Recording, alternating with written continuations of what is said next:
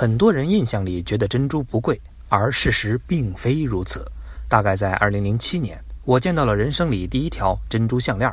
当时呢是在北京的秀水街市场工作，因为紧邻各国大使馆，所以有机会和很多驻外大使、使馆工作人员和家属接触。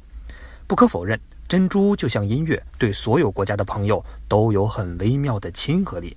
所以当时在秀水街涉外市场珠宝类的产品中，珍珠是范围最广，也是知名品牌最多的。当时那串古董珍珠项链，小巧莹润，长不足四十公分，其中最大的一颗直径也不足五毫米。心里盘算着，应该不会太贵。一问，六万八千元。不过还有更离谱的，另外一条最大的珍珠十毫米，最小的只有四点七毫米。结果就是这条，六年前在伦敦佳士得拍了九十万英镑。那是八百万人民币呀！不过话说回来，大珍珠贵好理解，小珍珠为啥也这么贵呢？你看，这个就跟当初我的心态是一样的，因为不懂嘛。所以今天呢，咱们就好好聊聊珍珠。其实原因就是这些都是野生珍珠。那野生珍珠为啥贵呢？首先说，我们平时见到珍珠几乎都是规模化养殖的产物，这得归功于日本的 Mikimoto。玉木本老爷子，女人如果只能拥有一件珠宝，必是珍珠。这是王妃戴安娜的名言。在钻石和人工养殖珍珠业出现之前，天然珍珠代表着权力和皇权。到了今天，昔日的皇家珠宝，每一个女人都可以拥有，这一切都要归功于她，一个珍珠界奇迹般存在的人物——玉木本幸吉。一八五八年，玉木本出生在日本多巴的一家名为阿波幸的小面馆儿。那个时候的玉木本和其他孩子没有什么两样，上学回家打杂是他生活中仅有的重心。在他出生以后，面馆的生意呢一天不如一天，那点微薄的收入再也无法承受生活的重担。十三岁的玉木本只能辍学回家，帮助家里售卖蔬菜以维持生计。因此，玉木本从小就懂得做生意。做生意是一件多么艰辛不易的事情，也许是意外，也许是命中的缘分。卖菜。一件和珍珠八竿子打不着的事，却成为了玉木本珍珠之路上至关重要的一步。每一次玉木本在去菜市场卖菜的路上，都会经过一家珠宝店。珠宝店的橱窗里展示着华丽的珍珠首饰。小小的玉木本对这些橱窗里的珠宝十分的好奇，心中呢有一种说不出的喜爱。一次偶然的机会，他听见店主与顾客的对话，得知这些珍珠全都是珍贵的天然珍珠，都是从伊势那儿。采购的玉木本怀着对珍珠浓浓的兴趣，趁着家中农闲的时候，独自呢前往伊势了解珍珠的采集，看潜水员如何把牡蛎从海里捞上来，看岸上的工人如何用小刀小心翼翼地撬开牡蛎，看那些牡蛎中取出的闪闪发光的珍珠。在那个时候，也就是十九世纪末期，珍珠是当时的时尚潮流，受到全世界人们的追捧。日本作为当时世界上最大的珍珠出口国，因为庞大的珍珠市场需求，过度捕捞母贝采集珍珠，因此珍珠母贝的数量也急剧减少，珍珠产量也随之急剧下滑，珍珠甚至面临着绝迹的危险。喜爱珍珠的玉木本幸吉发现了其中蕴含的商机，脑洞大开，一个大胆的想法诞生了：人工养殖珍珠。这在当时是一个不可能实现的狂妄的想法。所有的人都嘲笑玉木本的异想天开。玉木本那个时候已经有了自己的家庭，当时的他只是社会的一个穷小子，却与日本上层社会武士的女儿阿梅深深相爱。尽管有着巨大的社会等级贫富差距，他们两个人最终还是走到了一起。玉木本告诉妻子自己关于人工培育珍珠的想法，阿梅很支持。就这样，在梦想与爱情的支撑下，玉木本踏上了漫长的珍珠养殖道路。并扬言：“我要让全世界的女人都戴上珍珠。”一八八八年，玉木本和妻子从银行贷款买下了鸟女湾的一片海域，开始尝试养殖珍珠。一八九零年，玉木本在上野公园的国内第三届贸易大会上遇见了毕业于耶鲁大学和约翰霍普金斯大学，当时是东京大学海洋生物学权威的基座加吉。加吉为玉木本带来了在养殖实验上的很多宝贵建议。其中最为宝贵的建议就是尝试通过人工手段向牡蛎的珍珠壳内植入刺激物，来激发牡蛎生长珍珠。而这个建议后来成为了全球人工养殖珍珠的基础。玉木本听取了他的建议，在鸟语湾开始了养殖。然而天公不作美，由于当时环境的污染，导致水质改变，突如其来的赤潮让养殖场的所有牡蛎全部死亡。看着养殖场的惨景。这时的玉木本没有了工作，还欠着银行高额贷款，他深深绝望了。周围的亲戚朋友也纷纷劝说他应该放弃珍珠养殖，重操旧业经营面馆。但美丽的妻子阿梅却一直鼓励玉木本继续追求他的梦想。终于在他们几近破产的时候，玉木本获得了第一枚半球形可以证实为养殖获得的珍珠，并将它带到了挪威的海产品博览会。让世人首次见到了人工养殖得到的珍珠，从此人工养殖珍珠不再是神话。回国以后的玉木本理所当然成为行业中的翘楚，订单、合作、拜访络绎不绝，一切都变得那么美好。但福兮祸之所以，美丽的妻子阿梅却因劳累过度，永远的离开了他，这让他伤痛欲绝，把对妻子的爱倾注到珍珠事业上，成了他以后日子的唯一。因为珍珠是只属于他和阿梅的爱的结晶，他虽然完成了自己的用珍珠装点全世界女人的梦想，但他却再也没有办法用精美的珍珠献给他一生的挚爱。人工养殖珍珠突破性的成功，让很多企业对他的技术都虎视眈眈，妄图都从珍珠养殖的路上分走一杯羹。一双双贪婪的眼睛在醉心于养殖事业的玉木本的背后狠狠地盯着他。一八九六年。玉木本获得人工养殖珍珠的专利，通过在牡蛎体内软组织内植入珠核，珍珠便会围绕这颗珠核分泌珍珠质，然后呢形成珍珠。一九零五年，玉木本成功获得世界上第一颗人工养殖的球形珍珠，一经推出就在市场上获得更大的成功。这时，他的女婿藤吉西川和另一个叫四季三赖的人对珍珠养殖这块大蛋糕垂涎已久，再也忍不住了。一九零七年。藤吉西川通过在政府中的关系，获得了珍珠养殖中的关键设备——一种针植专利，并立即把这种针植养殖珍珠的方法称为“三赖西川法”。关键设备的专利被盗，使玉木本不能再采取原有方法进行人工养殖珍珠。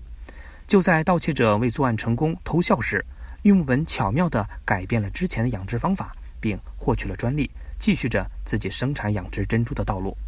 技术改良让玉木本的珍珠事业迅速拓展。一九一六年，他出钱买下了三濑西川这一专利，再一次彻底垄断珍珠养殖行业。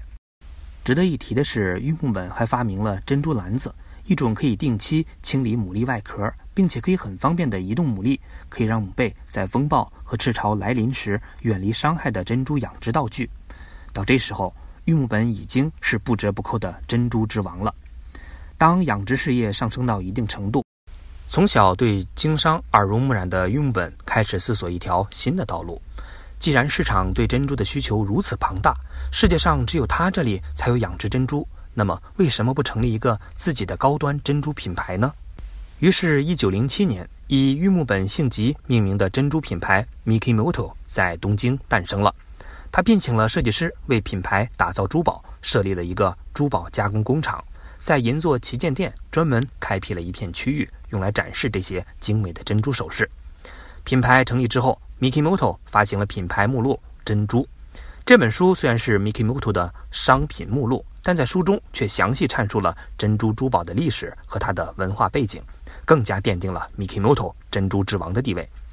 对珍珠极尽严苛的甄选标准，加上巧夺天工的制作工艺，让 Mikimoto 声名大噪。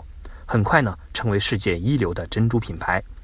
一九二九年，在美国费城举办的纪念美国独立一百五十周年的万国博览会上，Mikimoto 展出了以奈良法隆寺的五重塔为原型打造的极致珍珠工艺品——玉木本五重塔。这款作品呢，主体用白蝶贝的贝壳，塔上由铂金打造，整座塔一共用了一万两千七百六十颗珍珠。一九三七年。在巴黎的万国博览会上，Mikimoto 展示了一件技惊四座的珍珠珠宝矢车。它可以拆分成发饰、胸针、戒指等十二款不同造型的首饰，是多功能首饰的鼻祖。也成为日本装饰品史上的代表作。一九三九年，在纽约的世博会上，Mikimoto 展示了以费城独立纪念馆自由之钟的三分之一大小，使用了一万两千两百五十颗珍珠和三百六十六颗钻石设计制成的百万之钟，在社会上引起了极大的轰动。一九五四年九月二十一号，玉木本先生离世，享年九十六岁。但由他创造的珍珠帝国 Mikimoto 依然在延续传奇。Mikimoto 已经成为世人心中的顶级珍珠品牌。那个当年被人嘲笑的让全世界的女人都戴上珍珠的痴心妄想，如今在世界各地不断生根开花。其实，在 Mikimoto 之前，获得珍珠的唯一方法是靠贫苦的渔民在海底采集捕捞。那么问题来了，那时的珍珠产量有多高呢？一九零五年。历史最悠久的野生珍珠产地之一的斯里兰卡迎来一次珍珠蚌的大丰收。当时的新闻是这样报道的：珍珠蚌的采集从二月二十号持续到了四月二十一号，除去周日和恶劣天气，总共四十七天。这是近五十年来时间最长的一次。出动三百一十八艘船、四千九百九十一名潜水员和四千八百九十四名辅助人员。这次珍珠蚌的产量为历年之最，总数达八千一百五十八万粒，是平常年份的两倍。八千万粒乍听感觉不少，但你得知道，这是斯里兰卡有史以来最多的一次。你还得知道，绝大多数珍珠蚌只是重在参与，根本就没有珍珠，只能用来烧烤。即便有珍珠，也极大概率是歪瓜裂枣。这么算下来，斯里兰卡一年的珍珠产量甚至远不如现在一个普通的珍珠养殖基地。更糟心的是，这里珍珠蚌产量忽高忽低，全看大海的脸色。一八三七年就是一个著名的荒年，这时的斯里兰卡还是英国殖民地。一位叫威廉诺顿的英国女士很受当地人敬重，当地人就想送她一套珍珠首饰作为纪念，却发现斯里兰卡当年出产的珍珠七挑八拣之后竟然不够，最后还是在伦敦才凑齐了所有珍珠。而且在殖民地采集珍珠本来就容易引起冲突。《泰晤士报》曾经刊登过这样一则消息：八名采集珍珠的潜水员在新几内亚附近的周汉纳岛被杀害。采集珍珠真的是以命相搏呀！1727年，欧洲人在巴西的小河沟里发现了钻石，打破了印度钻石的垄断地位。不久以后，这个小河沟的产量就达到每年14万克拉。1870年以后，南非开始供应钻石，产量更大，价格呢更低。于是很多人开始担心。万一再有新矿发现，那钻石的价格不得跌成泡面吗？但与钻石相比，珍珠采集难度大，风险高，产量更不稳定，但绝对是保值增值的好选项。所以，19世纪末开始，珍珠渐渐代替钻石成了最受欢迎的宝石。1917年，卡地亚用一条珍珠项链交换了普兰特先生位于第五大道的私人宅邸。如今呢，卡地亚纽约旗舰店的故事流传甚广。很多人把这次成功的交易归功于普兰特女士对于那串项链的念念不忘，和她那位又体贴又有钱的老公。但极少人知道，当时对钻石的忧虑情绪也是促成这桩交易的重要因素之一。欧洲人骨子里对珍珠有种狂热，这种狂热深植于欧洲。在欧洲，人手一本的最高行为和思想准则来自圣经。在启示录第二十一章二十一节中，描述天国时是这样写的。十二个门是十二颗珍珠，每个门是一颗珍珠。城里的街道是晶晶，好像透明的玻璃。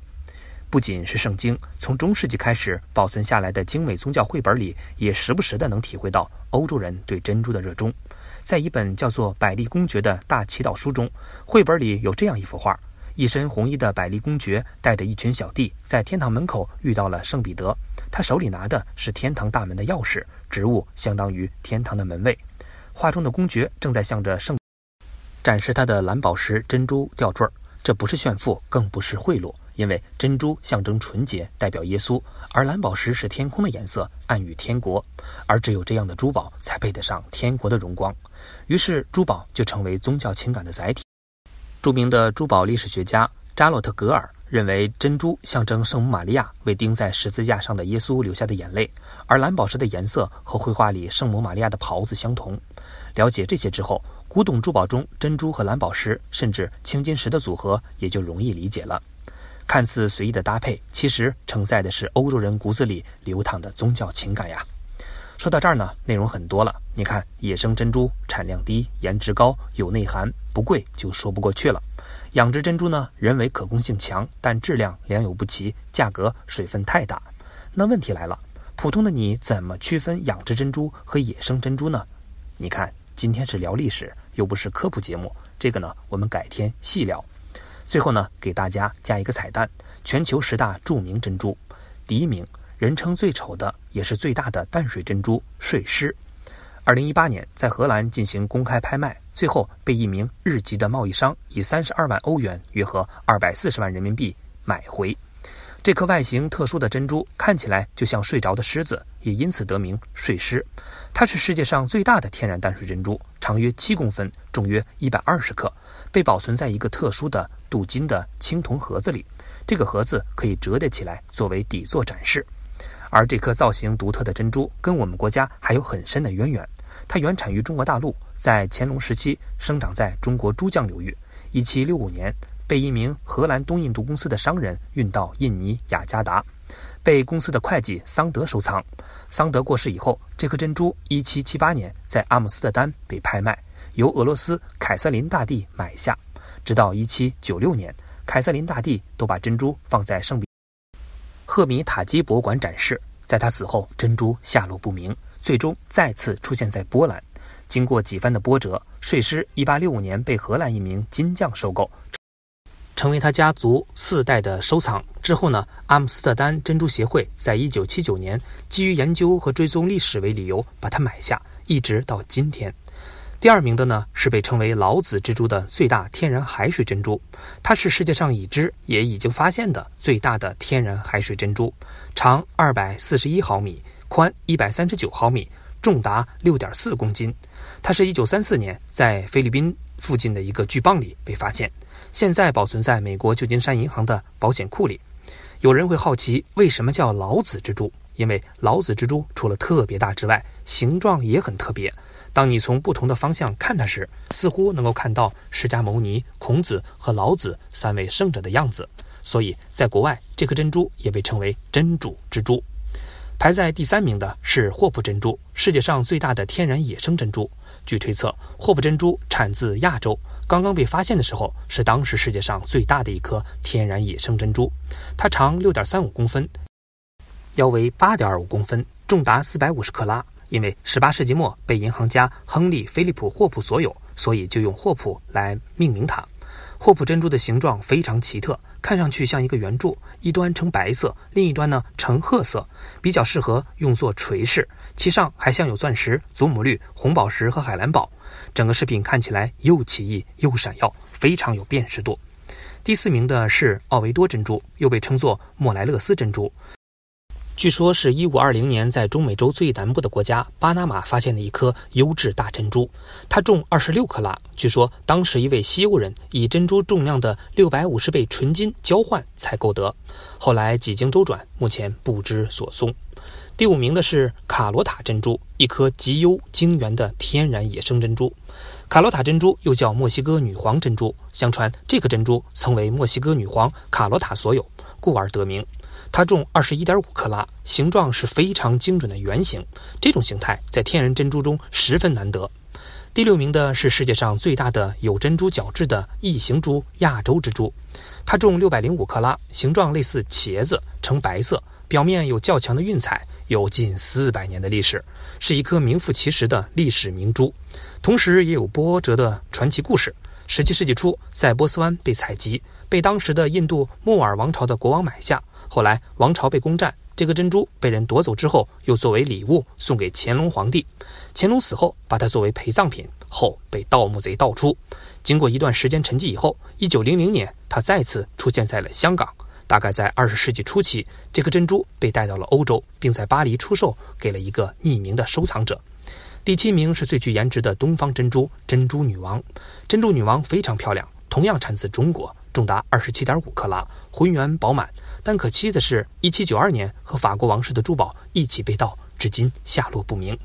第八名是一颗最大的卵形珍珠——摄政王珠。摄政王珠呈卵形，重八十四点二五克拉，曾经属于法国王室。一八八七年出售给民间奥地利的一位收藏家。第九名是最奇异的绿色珍珠——诺蒂加珍珠。诺蒂加珍珠是一颗以奇异而著名的大珍珠，被鲍鱼贝孕育，通体绿色，重四十三点七五克拉。后来这颗巨珠归诺加夫人所有。第十名是身世最悲惨的拉帕雷格林纳珍珠。拉帕林格林纳珍珠重三十三点五克拉，在一五六零年被发现于委内瑞拉一片内陆湖泊中，最初赠送给了西班牙菲利普二世，到一七三四年因为王宫失火，下落不明。最后呢是彩蛋中的双黄蛋。记住，购买珍珠的判断五标准五个月：一越大越值钱；二越圆越值钱；三越亮越值钱；四越奇特越值钱；五呢瑕疵越少越值钱。好了，今天到这儿，周三见。